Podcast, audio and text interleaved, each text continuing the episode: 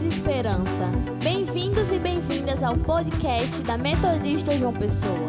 Uma família que ama, acolhe e cuida. Nos acompanhe nas redes sociais. Arroba Metodista João Pessoa. Bom dia, minha irmã, meu irmão.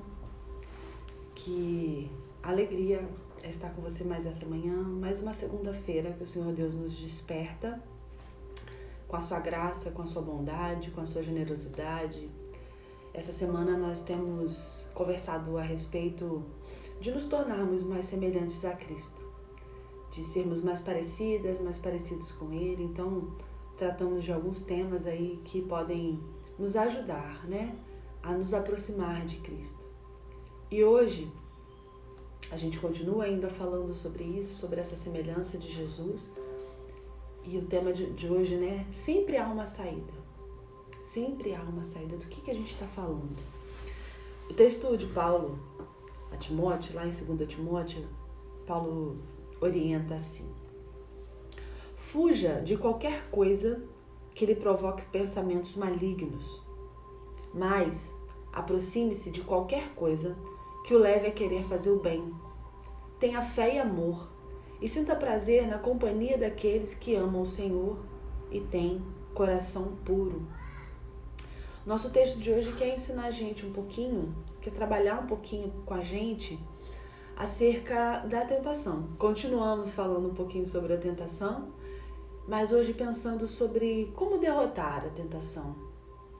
Como isso pode ser possível? E como temos o objetivo né, de nos tornar mais parecidos com Jesus, isso acaba ficando mais claro para nós. E aí o texto sagrado traz algumas orientações para nós a esse respeito, é sobre isso que a gente quer conversar. Às vezes a gente sente que determinada tentação é forte demais para nós e que a gente é incapaz de tolerar, de vencer, de superar. Isso é uma mentira porque há sim possibilidade, né? Há uma promessa de Deus para nós de que a gente nunca vai receber tentação maior do que aquelas que a gente pode suportar. Então, há uma natureza de Deus em nós, especialmente em Jesus, que nos apoia, que nos ajuda a superar, a achar uma saída. Sempre há uma saída. Isso que o nosso texto quer nos ajudar. Então existem alguns fundamentos que nos ajudam a derrotar a tentação. Existem alguns, algumas orientações, alguns conselhos que podem ajudar a gente nesse sentido. E a gente vai partilhar um pouquinho desses conselhos hoje, dessas orientações, desses fundamentos. Então a primeira coisa que o texto nos dá aqui como possibilidade é redirecionar a nossa atenção para outra coisa. Pode parecer estranho, né? Pode parecer um pouco surpreendente, mas a Bíblia não orienta a gente a resistir à tentação, a enfrentar a tentação. Mas existe, né? A gente é orientada a resistir ao diabo. Mas isso é, é bem diferente. Ao invés disso, a gente é aconselhado a redirecionar a nossa atenção, a trabalhar a nossa mente. Né? Por quê? Porque resistir a um pensamento não funciona do ponto de vista de superar esse pensamento. E você vai concordar comigo já. Porque quando a gente se concentra num pensamento, ainda que a gente tenha a intenção de combatê-lo, a gente está ali fortalecendo aquilo que a gente estava pensando. Ainda que a gente esteja discordando daquilo que a gente pensa, a gente passa a pensar sobre aquele determinado tema várias vezes, aquilo se torna depois um pensamento mais recorrente ainda, porque ele vai sendo guardado no nosso subconsciente, né? Toda vez que a gente tenta bloquear um pensamento, a gente empurra ele mais para fundo na nossa memória. Toda vez que a gente tenta combater um pensamento, a gente fortalece esse pensamento. Isso acontece também com as coisas que a gente é, entende que são tentações para nós. Então a gente não derrota a tentação combatendo essa sensação que ela traz pra gente. Mas a gente, né, como a gente não combate um sentimento fazendo isso.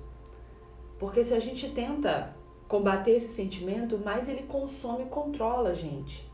E a gente cada vez pensa mais sobre ele e ele vai esse pensamento vai se fortalecendo dentro de nós.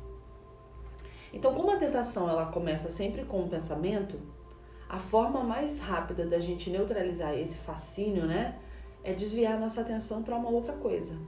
Ao invés de combater o pensamento, a gente muda o canal da nossa mente e concentra o nosso interesse numa outra ideia, num outro projeto, numa outra dimensão. E é isso que, que Paulo está ensinando a Timóteo. Olha, fuja de qualquer coisa que provoca pensamento maligno em você. Mas aproxime-se de qualquer coisa que o leve a querer fazer o bem. O vizinho, o amigo também quer participar. Então ele estimula a gente a pensar naquilo que é bom. Se aquilo que é mal está corroendo o nosso coração, corroendo a nossa mente, e a gente fica fixado naquilo que é mal, então aquilo que é mal vai ganhando força dentro de nós. Mas quando aquilo que é mal aparece e a gente decide, não, eu vou pensar sobre as coisas de Deus, eu vou pensar sobre coisas que são boas, eu não quero deixar minha atenção voltada para isso, então ele vai, esse pensamento mal ele vai perdendo a sua força. Nesses dias de tanta dificuldade, uma coisa que poderia ser usada como exemplo para nós e que a gente tem trabalhado muito é, pessoalmente, mas também a gente tem visto orientações né, é, de psicólogos e tudo em relação a isso, são com relação às notícias. E aqui a gente não está falando de alienação, preste atenção. Mas a gente tem sido é, sobrecarregado com uma enxurrada de notícias difíceis todos os dias. Todos os dias. E você pode assistir essas notícias pela manhã, no meio da manhã, no horário do almoço, à tarde, no fim da tarde, à noite, até o fim da noite. Você pode continuar ouvindo essas notícias difíceis. Acontece que se você passa o dia inteiro ouvindo essas notícias difíceis, ao final do dia, as suas emoções estão em frangalhos. A gente pode assistir um, uma, um episódio ou a gente pode procurar num lugar confiável e ler as notícias do dia, se compadecer, orar diante do Senhor pelas, pelas situações todas. Mas se nós nos alimentamos durante todo o dia sobre essas coisas, como estarão os nossos sentimentos, as nossas emoções ao final do dia? É mais ou menos nesse sentido que a gente está falando. Se a gente coloca todo o nosso foco, se a gente não para de pensar, ainda que a gente pense querendo combater, porque, inclusive, essas notícias ruins trazem pra gente é, uma dimensão né, de, de, de, problemas estruturais e coisas que alimentam na gente sentimentos odiosos até. Então a gente busca se alimentar daquilo que pode nos dar esperança, aquilo que pode redirecionar a nossa atenção, de que forma a gente pode trabalhar para ser melhor. Paulo fala: tenha fé e amor. Tenha fé e amor. A gente ganha ou perde a batalha contra o pecado na mente. Começa tudo aqui. Aquilo que prende a minha atenção, aquilo que prende a sua atenção, prende a gente por inteiro. É ali que começa. Né? Tem um exemplo que ele fala assim: Você já assistiu um anúncio de comida na televisão? e de repente você sentiu fome? Você já ouviu alguém tossir imediatamente você sentiu vontade de limpar a garganta? Você já assistiu alguém dando um bocejo grande e você imediatamente começou a bocejar? A gente pode inclusive bocejar sendo só de eu falar você já pode bocejar aí na sua casa. Há um poder de sugestão, né? A nossa mente está aí o tempo todo nesse sentido. E naturalmente a gente se move para onde a gente dirige a nossa atenção. E é por isso que o texto fala para a gente redirecionar a nossa atenção, redirecionar os nossos pensamentos. Né? Não adianta eu ficar repetindo, ah, eu preciso, vamos dizer, alguém que precisa, que está fazendo né, uma dieta, preciso parar de comer, ou preciso parar de comer isso preciso parar de comer aquilo, ou preciso parar de fumar, ou preciso. E aí a pessoa fica concentrada no, que, é no tema em si, né? E aí a gente vê tanta gente fazendo dietas loucas aí, Mas aí a dieta faz o que? Faz a gente pensar no alimento o dia todo e ainda no alimento que a gente não gostaria de comer. E ela garante, esse pensamento garante que a gente vai sentir fome. Então olha como a gente vai se sabotando, né? Ou uma pessoa que vai falar em público, um orador. E aí ele fica toda a vida pensando, eu preciso. É, não quero ficar nervoso, não fica nervoso, não vou ficar nervoso. E aí o que, que ele faz? Ele está estimulando e vai ficando nervoso. E ao invés disso, ele precisava concentrar o pensamento dele em outra coisa. Não nessa sensação que ele tinha. Talvez na importância do tema que ele vai tratar, talvez nas necessidades das pessoas que vão ouvir, se é uma mensagem né, é, bíblica, então naquilo que Deus pode fazer pela vida das pessoas através daquela mensagem, pela sua graça. Então a primeira coisa que a tentação capta é a nossa atenção. Ela desperta as nossas emoções e aí as nossas emoções vão movendo, ativando o nosso comportamento e a gente age baseado naquilo que a gente sente. Então, quanto mais a gente se concentra, eu não quero fazer isso, com mais força esse pensamento vai aprisionando a nossa ideia, as nossas emoções. Então, esse é um dos caminhos, uma das orientações que a gente, ao invés de tentar combater, redirecionar, é mais eficiente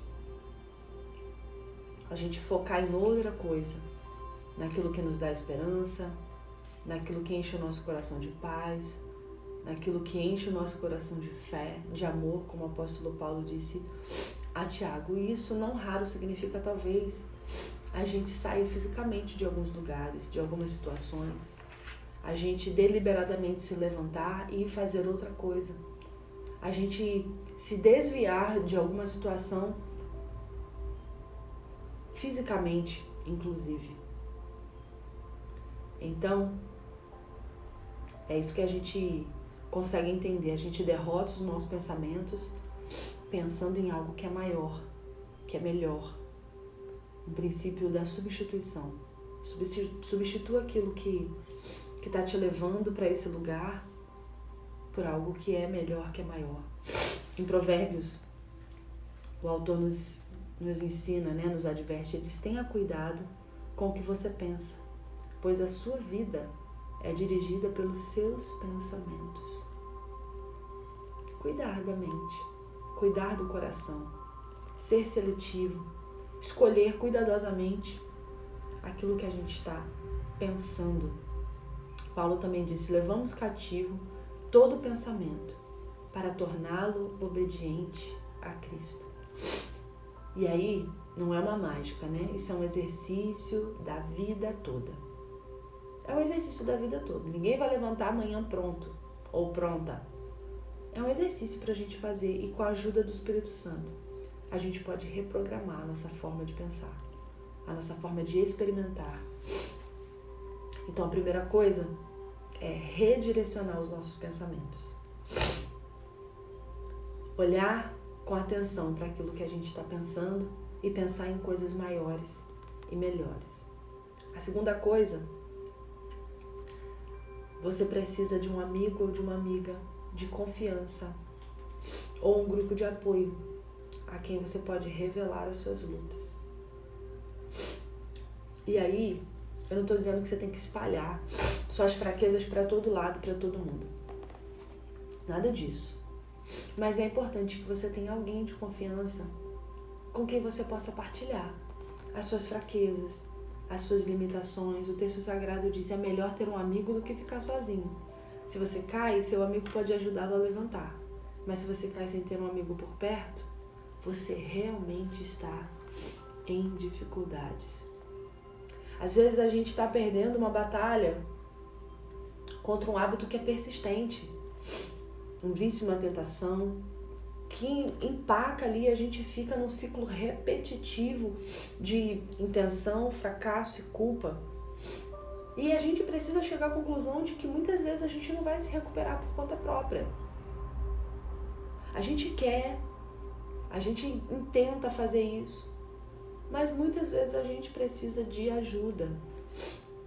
Algumas tentações elas só são vencidas com a ajuda de outras pessoas, um parceiro de oração, uma parceira de oração, alguém que incentiva a gente, alguém que acredita na gente, alguém pensando né, no metodismo histórico, aí alguém com quem você possa prestar contas, alguém para quem você possa realmente é, se colocar, prestar contas de como você tem amadurecido ou não. Então esse é um segundo caminho, uma segunda orientação. E o texto sagrado lá em Tiago vai dizer, portanto, confessem seus pecados uns aos outros e orem uns pelos outros para serem curados para serem curadas. Para que a gente seja realmente curado da tentação persistente que tem seguido aí derrotando a gente. É importante não reprimir, é importante não esconder, mas ao contrário, confessar.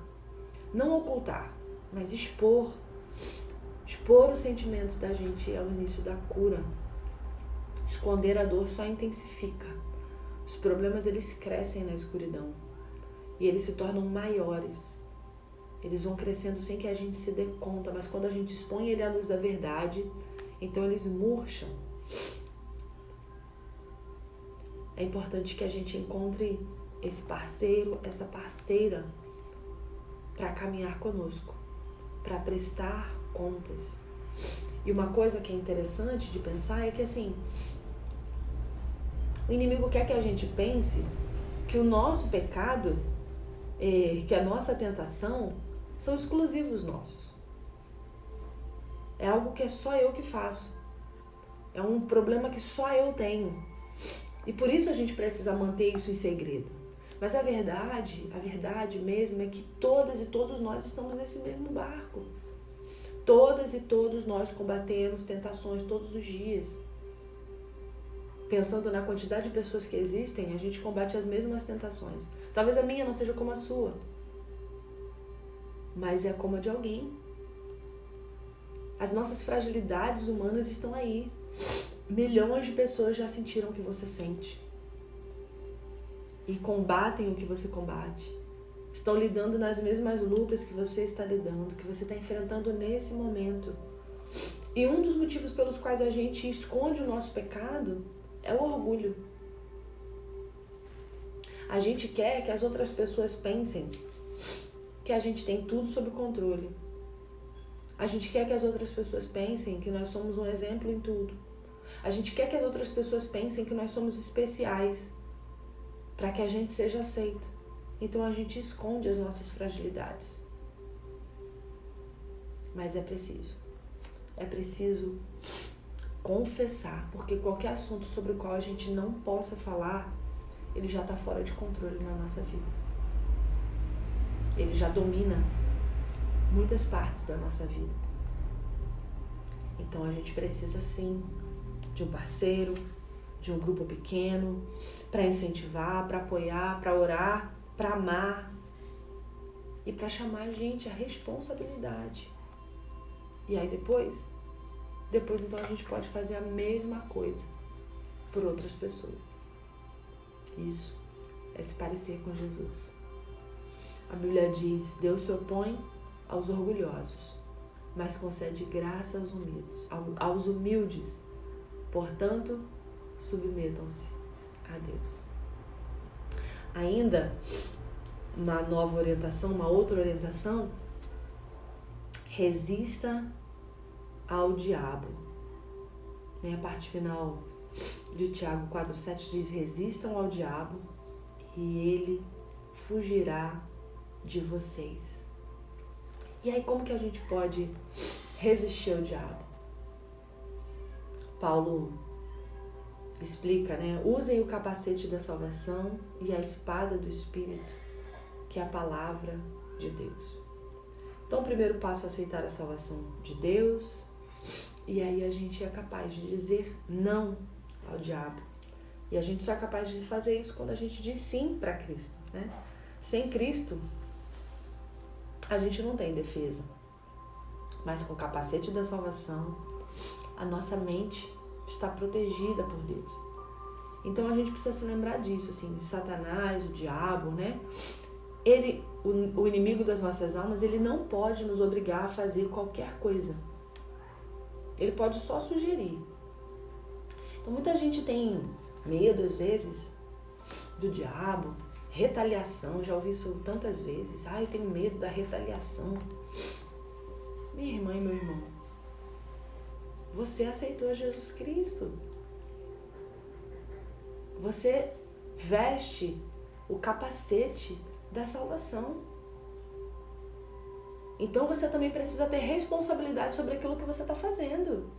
É muito mais fácil a gente colocar a culpa das coisas no diabo do que assumir a nossa própria responsabilidade. Se eu estou em Cristo, eu sou nova criatura. O diabo pode me sugerir coisas? Pode. Mas a minha mente é do Senhor. Então eu decido sobre isso. Sobre o que vou fazer, sobre o que não vou fazer. Sobre como vou caminhar, sobre como não vou caminhar. E aí eu não estou dizendo para você ser orgulhoso, é o que a gente já acabou de dizer. Se você tem fragilidade, se você tem fraqueza, precisa de ajuda. Mas reconheça que essa fragilidade é sua. Se você disse sim a Cristo, a salvação em Cristo, o diabo não pode mais influenciar a sua vida.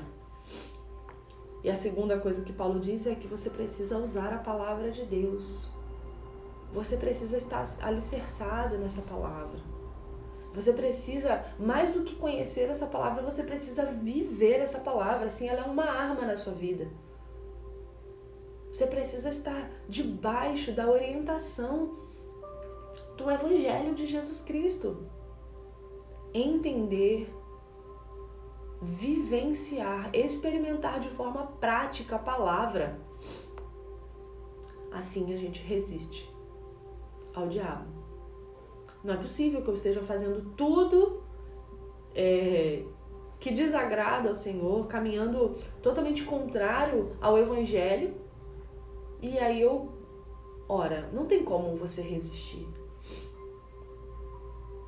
Mas se eu tenho o capacete da salvação, a salvação de Deus já chegou para mim, Cristo é o Senhor da minha vida, e eu ando segundo os seus princípios, os seus propósitos, então sim, Sim, resistiremos ao diabo.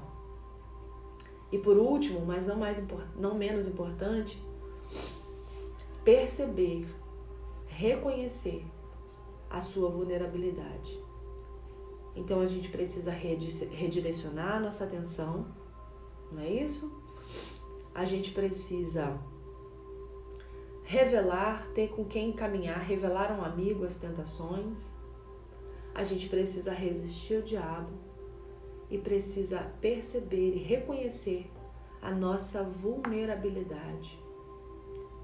Deus nos adverte para que a gente nunca fique assim demasiadamente orgulhoso ou confiante demais. Porque essa é a receita para nossa desgraça. Jeremias disse, né, o coração é mais enganoso que qualquer outra coisa, e a sua doença é incurável. Isso significa o quê? Que nós somos muito bons em enganar a nós mesmos, as nós mesmas. A gente começa a pensar de nós aquilo que não convém. A gente começa a se achar mais importante, mais santo, mais interessante, mais guardado por Deus, mais privilegiado do que as outras pessoas. Esse é um ledo engano. a gente precisa ter consciência de que nas circunstâncias adequadas, qualquer uma, qualquer um de nós é capaz de qualquer pecado. É difícil da gente pensar sobre isso. Eu li um texto no final do ano passado sobre o perdão do Desmond Tutu, o livro do perdão.